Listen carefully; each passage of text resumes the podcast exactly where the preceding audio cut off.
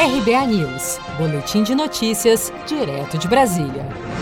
Brasil soma 87.618 mortes e 2.442.375 casos de Covid-19 nesta segunda-feira. Dados oficiais divulgados pelo Ministério da Saúde na noite desta segunda-feira, 27 de julho, dão conta de que nas últimas 24 horas, as secretarias estaduais de saúde notificaram 614 óbitos e 23.284 infecções pelo novo coronavírus. O governo estima que 1.667.667 pessoas já estão recuperadas e 687.090 pacientes seguem em acompanhamento médico em todo o país.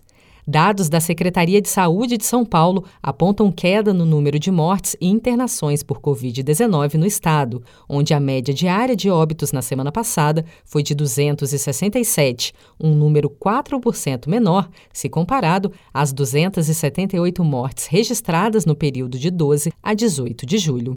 Para o secretário de Estado da Saúde, Jean Gorenstein, os números de óbitos pela pandemia no estado já atingiram um platô. E uma coisa muito importante, quando nós observamos a média diária de novos óbitos por semana, nessa semana epidemiológica, comparada à semana epidemiológica anterior no estado de São Paulo, houveram, eh, acabou havendo uma queda de 4% no número de casos. Uma coisa que eu quero que vocês notem, que é muito importante, que a partir da 24ª semana nós começamos a manter uma estabilização. A isso que nós vamos chamar de platô, tanto de número de, de, de óbitos quanto de internações. Isso para nós é um dado muito importante para a gente usar essa expressão de platô. As internações por Covid-19 no estado de São Paulo também caíram de uma média de 1.913 por dia para 1.842, uma queda de 3,7% no número de internações no mesmo período.